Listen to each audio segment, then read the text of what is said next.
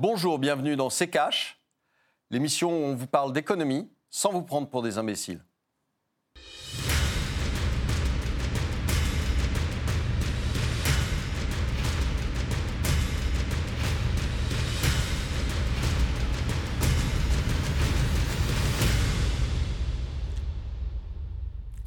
Bonjour, aujourd'hui nous allons vous parler des nouvelles routes de la soie, de la Chine, de la visite du président chinois. Bonjour Estelle. Bonjour Olivier, bonjour à tous. Bienvenue dans ce nouveau numéro de C'est Cash. Xi Jinping était en France cette semaine, une visite qui clôt la mini-tournée européenne du président chinois. Après un passage en Italie et à Monaco, il a été accueilli par Emmanuel Macron sur la Côte d'Azur le 24 mars dernier, avant de rallier Paris le lendemain. Une visite de plusieurs jours avec au programme des discussions, mais aussi la signature de contrats.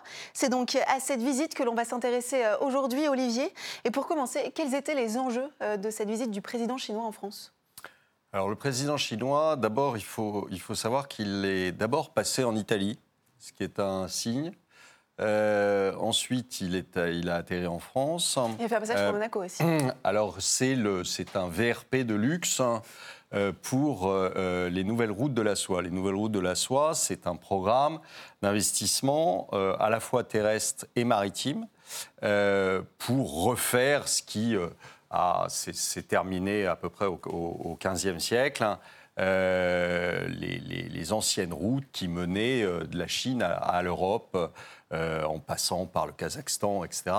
Et puis, vous aviez un côté maritime aussi, et donc qui remontait le long de la mer Rouge et qui atterrissait dans l'Europe du Sud.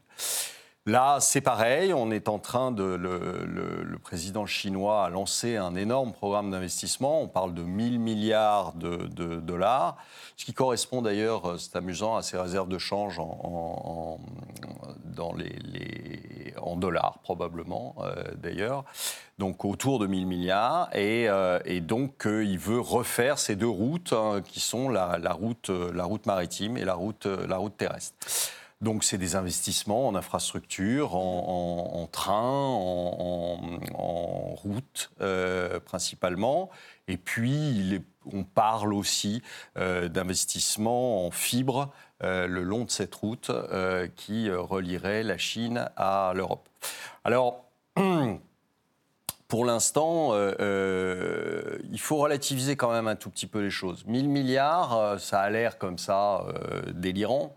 Euh, je rappellerai juste un petit détail.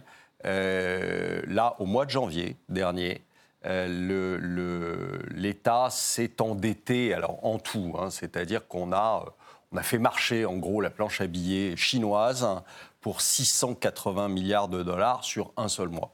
Donc euh, relativisons un tout petit peu ces 1000 milliards. La note sera probablement dépassée, hein, comme toutes les notes de ce genre. Euh, les budgets sont systématiquement dépassés.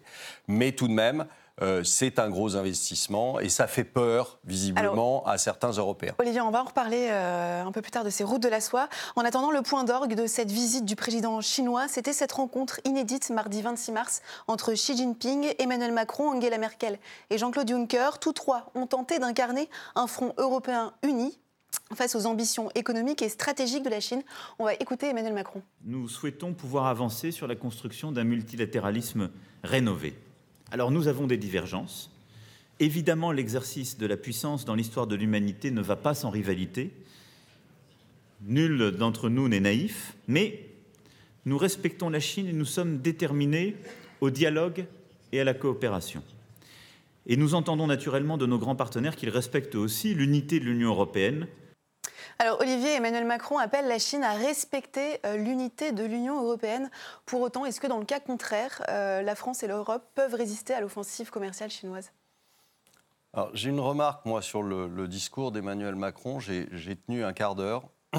Euh, il a prononcé, je pense, une centaine de fois multilatéralisme comme s'il venait de découvrir le mot et que maintenant il nous le plaçait systématiquement dans ses discours. Il y a un contexte aussi avec les États-Unis, la guerre commerciale. on ne sait pas très bien parce que le multilatéralisme, un coup c'était l'Europe, un coup le, c'était du bilatéralisme quand il parlait de l'Europe.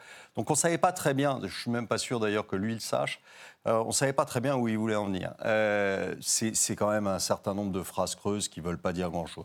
Le fait est que, euh, pour l'instant, euh, seule l'Italie a euh, réellement s'est engagée vis-à-vis des, Chinois pour, dans cette, dans cette route de la soie, a signé des accords, etc. Mais je vous rappelle que l'Italie est quand même déjà à un petit pied de, en dehors de l'Europe, euh, visiblement, vu les, déclarations de ses gouvernants. Euh, en revanche, M. Macron avait fait venir papa-maman, c'est-à-dire euh, Mme Merkel et M. Juncker. Pour montrer aussi que l'Europe est unie face à la Chine. Oui, enfin, elle est unie face à la Chine. pour, l'instant, je vous dis, il y a l'Italie qui est le troisième pays européen, si mes souvenirs sont bons, et qui, visiblement, n'avait pas l'air d'être très unie avec le reste de l'Europe. On va revenir justement sur l'Italie et les routes de la soie. En attendant, cette visite, elle s'est conclue par de juteux contrats, notamment pour Airbus. 300 appareils ont été commandés euh, par la Chine par une coopérative d'État chinoise pour un montant estimé à 35 milliards de dollars. Alors, ce contrat, Olivier, est-ce que c'est un peu un pied de nez euh, à l'américain Boeing? Oui, parce que Boeing a des, a des problèmes en ce moment et donc, euh, en effet. Est-ce que c'est un pied de nez aussi à la politique engagée par Donald Trump vis-à-vis de la Chine? On est content d'avoir cette, cette commande d'Airbus. Euh, relativiser un peu les choses. On, vous fait beaucoup de bruit autour des commandes, on vous fait beaucoup moins de bruit à propos des annulations de commandes. Euh, et là, il y en a eu une tripotée, euh, vu qu'on arrête le programme à 380, je ne sais pas si vous avez vu, et donc il y a un certain nombre de commandes qui sont annulées. Donc c'est bien de crier victoire. Euh, maintenant, euh, on, va aller jusqu'au bout du contrat. Ça dure 10 ans, hein, donc euh, il y, a y a une durée. Donc c'est pas une manne comme ça financière qui nous arrive dessus. Et on verra à la fin du contrat si réellement on a livré tous ces avions. Mais on va pas, on va pas cracher non plus sur euh, sur des contrats, c'est une bonne chose. Maintenant, vous avez aussi des, c'est un échange. Hein. vous avez aussi des contrats qui euh, euh, sont vers le, vers la Chine, et donc voilà, c'est du donnant-donnant. on n'est pas, pas réellement en position de force. Et, mais je ne pense pas que le président chinois soit non plus en, position de force. Il faut savoir que depuis, euh, depuis euh, une douzaine de mois, ils ont une croissance qui est très très faible, voire d'ailleurs ils sont en récession. On a, on a quand même beaucoup de chiffres. Ne faut pas croire aux chiffres de 6%. On a fait une émission là-dessus il y a quelque temps et où on vous disait attention, les chiffres qu'on vous donne ne sont pas la réalité. Or, aujourd'hui, euh, ils sont en pleine panique. Alors, Olivier, on va reparler de ces routes de la soie. Le président chinois, vous l'avez dit, a tenté de vendre son projet à l'Europe, un projet euh, titanesque auquel Xi Jinping est très attaché. Qu'est-ce que ces nouvelles routes de la soie? On voit ça avec le tiroir cash d'Antoine Vassas. Les nouvelles routes de la soie, c'est un projet titanesque, pharaonique, gargantuesque. En gros, Xi Jinping veut rallier la Chine à l'Europe par la mer et la terre via des nouvelles routes commerciales. Et du coup, il investit un peu partout pour rendre son rêve possible, port, autoroute, transport ferroviaire. Des investissements qui s'élèveraient à près de 400 milliards de dollars depuis le début du projet en 2014 et qui pourraient atteindre 1200 milliards en 2027. Bref, c'est énorme et ça fait peur, surtout aux États-Unis, parce que ça conduirait aussi à une influence géopolitique grandissante de la Chine sur l'Europe et le monde, une hégémonie sur le commerce et l'économie mondiale, surtout que quand la Chine investit, bah, elle a tendance à confier ses projets à des entreprises chinoises, 96% d'entre eux au niveau mondial. Malgré ce constat, plusieurs pays européens ont déjà passé des accords, parmi lesquels l'Italie, membre du G7, c'est pas rien, et la France dans tout ça. Ben Macron met en garde, mais n'exclut pas de participer au projet, par peur de rater un train déjà en marche peut-être. Alors, t'en penses quoi Olivier? Alors Olivier? Bah, C'est ce que je vous disais, on est, euh, on est frileux, mais ça c'est... Euh, c'est habituel chez nous. Euh, moi, je suis consterné par euh, le, vide absolu du, résultat de cette rencontre, euh, mis à part ce, contrat avec Airbus. En tout cas, dans les discours, euh, c'est consternant. Enfin, c'est du vide total. Je vous dis, moi j'ai regardé son discours entre multilatéralisme, bilatéral, on ne savait pas très bien ce qu'il voulait dire. c'est pathétique. Et puis réclamer que M. Juncker soit là, que Mme Merkel soit là, on voit qui commande en Europe, c'est Mme Merkel, c'est pas M. Macron. Allez Olivier, on va continuer de parler de cette visite. Et pour cela, cette semaine, nous recevons Philippe Béchade, économiste et président des Éconocasts. Bonjour euh, Philippe Béchade, merci d'avoir accepté notre invitation. Bonjour. Bienvenue euh, sur ce euh, plateau. Je voudrais qu'on commence par vous faire réagir à une déclaration du président chinois lors de sa visite en France, Xi Jinping, qui a déclaré qu'il souhaitait avancer avec l'UE. On l'écoute. La coopération est essentielle, même s'il y a des points de désaccord ou de la compétition, c'est une compétition positive et la coopération l'emporte largement sur la concurrence.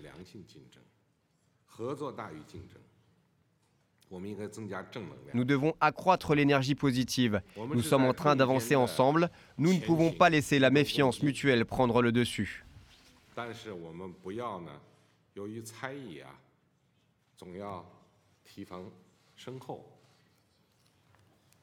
Philippe Béchade, la coopération l'emporte sur la concurrence. C'est-à-dire que la Chine, elle est plus partenaire ou rivale de l'Europe? Les rivales de l'Europe, quand même être, euh, être euh, lucide. Alors, euh, la coopération dans, l'exception du terme chinoise, c'est une façon de faire du gagnant-gagnant. Les Chinois ne font jamais rien dont ils ne tirent un, bénéfice, sinon ils ne le font pas, tout simplement. Alors le discours de M. Xi Jinping est en fait euh, très confucéen, euh, tradition euh, respectée. en ce qui concerne la confiance, quand les Chinois vous font confiance, c'est qu'ils vous ont en fait contraint à, ne pas être en capacité de mettre à mal la confiance qu'ils ont en vous. c'est comme ça qu'il faut le comprendre. Olivier?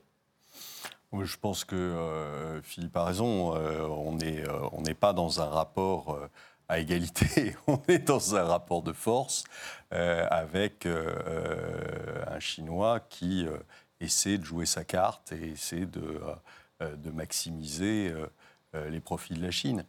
et nous, on est un petit acteur divisé, vous l'aurez remarqué, avec l'Italie d'un côté. Euh, et, une Europe qui euh, euh, n'est multilatéraliste que dans l'esprit de M. Macron. Alors, Philippe Béchade, on l'a dit, hein, l'Italie qui a succombé au projet chinois des nouvelles routes de la soie, c'est le premier pays membre du G7 à y souscrire. quelle est clairement la position de la France sur ces nouvelles routes de la soie? quand on écoute M. Macron, euh, on a le sentiment euh, bah, qu'il est d'abord important de, signer des contrats. Donc voilà, c'est fait avec Airbus. Euh, maintenant, est-ce que, est que ça s'inscrit dans, dans une logique de coopération avec la Chine? Là, je pense qu'on peut répondre non. maintenant, la réalité, c'est que Airbus est européen, n'est pas français. Donc M. Macron ne décide pas pour Airbus. Et le transfert de technologie d'Airbus euh, vers Tianjin pour la, construction de la gamme A320, c'est quelque chose qui euh, s'est négocié à l'échelon d'Airbus. Et euh, c'était la condition sine qua non pour que le, deal soit signé. C'est tout. C'est euh, les, Chinois, ils vont pas euh, importer 300 euh, avions d'Europe assemblés à Toulouse, fabriqués en partie à Hambourg, fabriqués en partie au Pays de Galles, en Espagne, etc. C'est tout sera fait là-bas. Quelques pièces seront peut-être effectivement importées d'Europe, mais l'essentiel et l'assemblage se, se, fera en Chine. Alors on a beaucoup, on a beaucoup parlé de l'inquiétude des Européens vis-à-vis -vis de ces nouvelles routes de la soie. Est-ce qu'ils ont raison d'être inquiets? Bah, ce que ça va faire, ça va simplement accélérer un processus qui est déjà à l'œuvre depuis deux décennies. C'est-à-dire que l'industrie européenne est envahie maintenant de, pièces chinoises fabriquées en Chine. Bon, euh, aujourd'hui, c'est cette route de la soie n'arrive pas seulement dans le port du Pirée, mais arrive maintenant à Trieste, à Gênes, à Civitavecchia, c'est-à-dire, vous voyez, euh, le port de Rome, etc. Ça veut dire que les pièces chinoises vont arriver beaucoup plus vite dans, les zones industrielles de la plaine du Pau, euh, etc.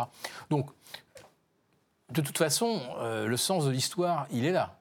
C'est-à-dire que beaucoup de choses arrivent de Chine, elles vont arriver finalement plus, facilement, plus vite si la Chine aide effectivement l'Italie à construire de nouvelles infrastructures routières qui vont relier les ports euh, aux zones industrielles où les pièces chinoises seront assemblées. Et Olivier, est-ce que les, euh, les produits européens vont partir aussi plus vite en Chine? Alors ça se fait souvent quand même dans, le, à, sens unique plutôt qu'à double sens. Hein. Euh, donc euh, on ne va pas... Pourtant l'Europe demande, euh, Angela, on a vu Angela Merkel, elle demande des contreparties. Non mais bien sûr qu'il y en aura des contreparties. Mais le, ce qu'il faut, qu'il faut voir, c'est que justement, est-ce qu'on doit aller sans arrêt dans, ce, dans cette espèce d'hypermondialisation et d'hyperspécialisation? Moi, je ne suis pas sûr que ce soit dans l'intérêt de, dans notre intérêt et dans l'intérêt des, euh, des, économies en général de s'hyper spécialiser comme ça et donc de faire fabriquer en gros le bas de gamme en Chine, de faire fabriquer euh, l'électronique au Japon, de faire fabriquer euh, etc. Et je pense que euh, on, en crève de ça, de, cette de cette hyper spécialisation et de cette mondialisation à outrance. Donc oui, c'est une bonne chose si on, reste dans le modèle actuel qui est un modèle consumériste à tout craint. Euh, oui, en effet, c'est une bonne chose parce que finalement, euh, ça finissait par euh, coûter très cher finalement d'aller faire fabriquer ces produits en Chine parce que les salaires augmentaient en Chine, parce que et donc vous avez beaucoup d'entreprises qui sont déjà parties de Chine et qui ont essayé de trouver des coins qui étaient moins chers et surtout plus près. Et là, euh, aujourd'hui, euh, euh, le, fait de cette route de la soie refait des débouchés plus proches, probablement, avec un coût de transport peut-être plus faible que ce qu'il y avait avant. Et donc, euh, ça leur offre de nouveaux débouchés, puisque de l'autre côté, euh, visiblement, M. Trump euh, essaie de de, de, mettre des barrières et essaie de, réduire l'influence chinoise. Donc, il se reporte sur des pays qui sont en plus plus faible aujourd'hui. C'est-à-dire, pourquoi est-ce qu'ils vont voir l'Italie? Ben, Parce que l'Italie est en récession et que euh, l'Europe lui, lui file pas de coup de main. Pourquoi est-ce qu'ils ont acheté le, port du Pirée euh, en Grèce? Mais si on avait été euh, suffisamment malin, si on n'avait pas appuyé sur la tête des Grecs pour les convaincre de rester dans l'Europe, je vous rappelle qu'à ce moment-là, les Grecs, ils n'auraient pas eu besoin de vendre leur port et de vendre leurs infrastructures. Et en plus, on est assez mal placé pour euh, parler de ça et dire oh là là, les Chinois ont acheté le port du Pirée, parce que je vous rappelle quand même que Mme Merkel a fait ses courses dans les aéroports grecs, donc euh, elle les a rachetés tous. Donc il y a un moment où il faut euh, aussi faire son, autocritique. Si on n'était pas là à sans arrêt étrangler des pays qui n'en peuvent plus, comme la Grèce, eh bien les Chinois auraient peut-être moins de place. ce qu'il y a, c'est qu'ils sont plus rapides, ils ont de l'argent, et donc quand on les appelle à l'aide, ils payent. Philippe Béchat, ça fait peur aux Euh, ces nouvelles routes de la soie bah, euh, la plus grosse route de la soie, euh, elle est entre, entre Shanghai et, San Francisco. Hein. L'essentiel des, marchandises traverse le, le, Pacifique. Donc, on va dire que cette, cette cette vaste, euh, oui, cette espèce de d'axe est, le, et le, premier aujourd'hui au monde. Euh, en revanche, euh, c'est plus équilibré, on va dire, entre, entre l'Afrique, le Proche-Orient et l'Europe de l'autre côté, puisque là, la Chine importe du pétrole, importe aussi des, des, des produits européens. Mais moi, je voudrais euh, mettre l'accent quand même sur le, fait que les Chinois n'envisagent des accords que lorsqu'ils leur sont vraiment euh, favorables. Alors, ils l'ont calculé bien avant, parce qu'eux, ils voient loin, mais ils ont aussi une mémoire euh, du passé qui, leur donne des références quand même très, très importantes. Si vous prenez, par exemple, la, partie qui relie maintenant la Chine au Pakistan, qui s'appelle la route de l'amitié. Euh, c'est une route, c'est l'ancienne route de la soie. Hein. Euh, elle passe par le col du Kunjerab à 4007. Et les Chinois l'ont pratiquement intégralement financé. Ah, les Pakistanais, ils étaient, bien contents. Hein. Quand la Chine a dit on finance des routes euh, au Pakistan, c'est un petit peu comme la Chine qui dit je vais financer des routes en Italie ou je vais financer la rénovation du port du Pirée. On s'aperçoit, dix ans après l'ouverture de, cet axe sino-pakistanais, que les, que les, exportations pakistanaises vers la Chine ont baissé de 8% et les exportations chinoises vers le Pakistan ont augmenté de, de 30%. Voilà, c'est un, un, un, des exemples de comment les euh, Chinois raisonnent et calculent ce qu'un investissement comme celui-là euh, va rapporter. Mmh. Et, et, du coup, pour conclure, euh, est-ce que la Chine va régner sur l'Europe avec ces nouvelles routes? La Chine euh, n'a jamais régné sur les pays avec lesquels elle commerçait. Hein, il y a 2500 ans d'histoire et la Chine n'a pas régné ni sur l'Inde, euh, ni euh, sur la Perse, euh, ni sur la Mongolie, ni sur aujourd'hui le, Vietnam et, et l'Indochine la Chine, elle s'est contentée de tirer le meilleur du commerce. C'est pour ça que la Chine ne déborde pas vraiment de ses frontières, mais par contre, quand elle fait des deals, elle s'assure que ces deals soient vraiment euh, les plus lucratifs euh, possibles. C'est comme ça qu'elle raisonne depuis 2500 ans. Merci beaucoup euh, Philippe Béchat d'être venu aujourd'hui sur le plateau de CKH. Je rappelle que vous êtes président des éconoclastes. Olivier, place maintenant à l'actu de la semaine, une actualité économique évidemment marquée par la suite du feuilleton sur le Brexit. Dernier épisode, Theresa May qui annonce qu'elle démissionnera si son accord avec l'Union européenne est finalement adopté par le Parlement. Olivier, elle tente euh, le tout pour le tout, c'est euh, sa dernière carte bah Aujourd'hui, c'est tous les jours. Il y a un vote tous les jours, il y a une annonce tous les jours. Euh, je ne suis pas sûr que... Euh, mettre son, sa démission dans la balance change quoi que ce soit à l'issue de, ce, de, cette chose. Donc euh, euh, voilà, enfin, c'est une péripétie de plus. Euh, je vous dis, en ce moment, on en a tous les jours. Je crois qu'il y en a un d'ici la fin de la semaine. Alors, est-ce qu'on finira euh, par. ils finiront par le voter? Il y a eu quand même quelques. Brexiteurs, hard Brexiteurs, qui ont fini par euh, euh, dire qu'ils allaient le voter. Euh, bon, mais euh, est-ce que c'est suffisant? On n'en sait rien. Euh, donc euh, on va continuer le feuilleton et on verra bien ce qui va se, ce qui va se passer. Alors euh, Olivier, avant euh, de refermer euh, ce numéro, direction la toile pour cette nouvelle rubrique puisque vous allez répondre aux commentaires et aux questions soulevées lors de la précédente émission. On commence par un commentaire sur YouTube de Florian Desvillecourt. ils disent que l'État n'est pas compétent pour gérer les entreprises sur le marché concurrentiel. En quoi et qui Aéroport de Paris doit-il concurrencer? Alors c'est tout à fait vrai, l'État est incompétent. Alors moi qui suis euh, un peu vache, je dirais, il est incompétent en tout. Euh, pas simplement pour euh, gérer des entreprises dans le secteur concurrentiel. Donc ça, c'est vrai. En revanche, euh, dire que euh, les aéroports de Paris sont dans le secteur concurrentiel, c'est quand même une excellente plaisanterie. Pourquoi? tout, bah, tout, simplement que quand vous voulez aller à Paris, vous atterrissez pas à Dubaï.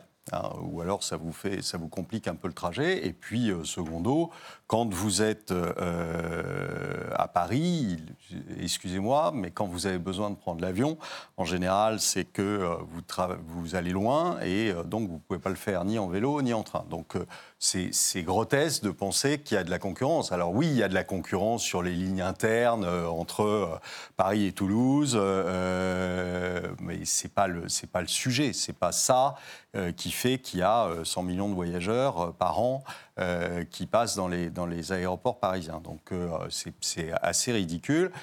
Moi, je, je, je vous dis, donnez-moi une bonne raison pour que euh, les, les, aéroports, euh, comme ça, dans la précipitation, puisque visiblement pour M. Le Maire, c'est une question euh, quasi de vie ou de mort, pourquoi est-ce qu'on privatise aujourd'hui ADP euh, Et pourquoi est-ce que c'est une urgence absolue a, un ce, truc il y a ce commentaire, justement, euh, Olivier, d'Intermédia sur Twitter. À votre avis, l'urgence de la privatisation d'aéroports de Paris peut-elle être imputée, entre autres, à la tenue prochaine des Jeux Olympiques? Non. Pourquoi? Non, non, non, je pense que c'est, euh, ça, permet de distribuer quelques, euh, argent à des copains bien placés, et, euh, voilà, mais c'est, ou alors c'est de la pure idéologie, mais j'ai pas vu beaucoup que ce, gouvernement soit très, soit très idéologue. Donc, je pense que c'est plutôt une question d'argent qu'autre chose. donc voilà, ça n'a pas d'intérêt. On est en train aussi de, juste derrière, là, dans le, dans le silence le plus absolu d'ailleurs des, journalistes et autres, on est en train de vouloir privatiser les barrages. Quel intérêt encore, euh, à part euh, euh, donner ça à des, à des copains qui, et c'est là pour le coup, c'est réellement impactant et on risque d'avoir des gros soucis. Mais, Mais personne n'en parle. Donc quelle est, quelle est, cette urgence qui fait que tout d'un coup, euh, euh, au-dessus de tout, là, on a, euh, on a quand même des problèmes depuis des semaines et des semaines avec des gens qui ne sont pas contents, avec des gens qui ont du mal à vivre. Et, qu'est-ce qu'on fait? Ben, On se coupe d'une source de revenus et, et, on essaie de faire des, des, cadeaux à des copains. Merci beaucoup, Olivier. C'est la fin de cette émission. Merci de l'avoir suivi. Vous pouvez revoir notre émission sur les privatisations sur notre site internet rtfrance.tv. Je vous rappelle que vous pouvez aussi réagir euh, aux émissions avec le hashtag RTCash sur les réseaux sociaux. Olivier, avant de se quitter, un dernier mot. Eh bien, espérons que dans quelques années, euh, nous ne puissions pas dire de l'Europe ce que vient de dire Philippe Béchat du Pakistan, c'est-à-dire moins 8 pour leurs euh, exportations et plus 30 pour leurs importations.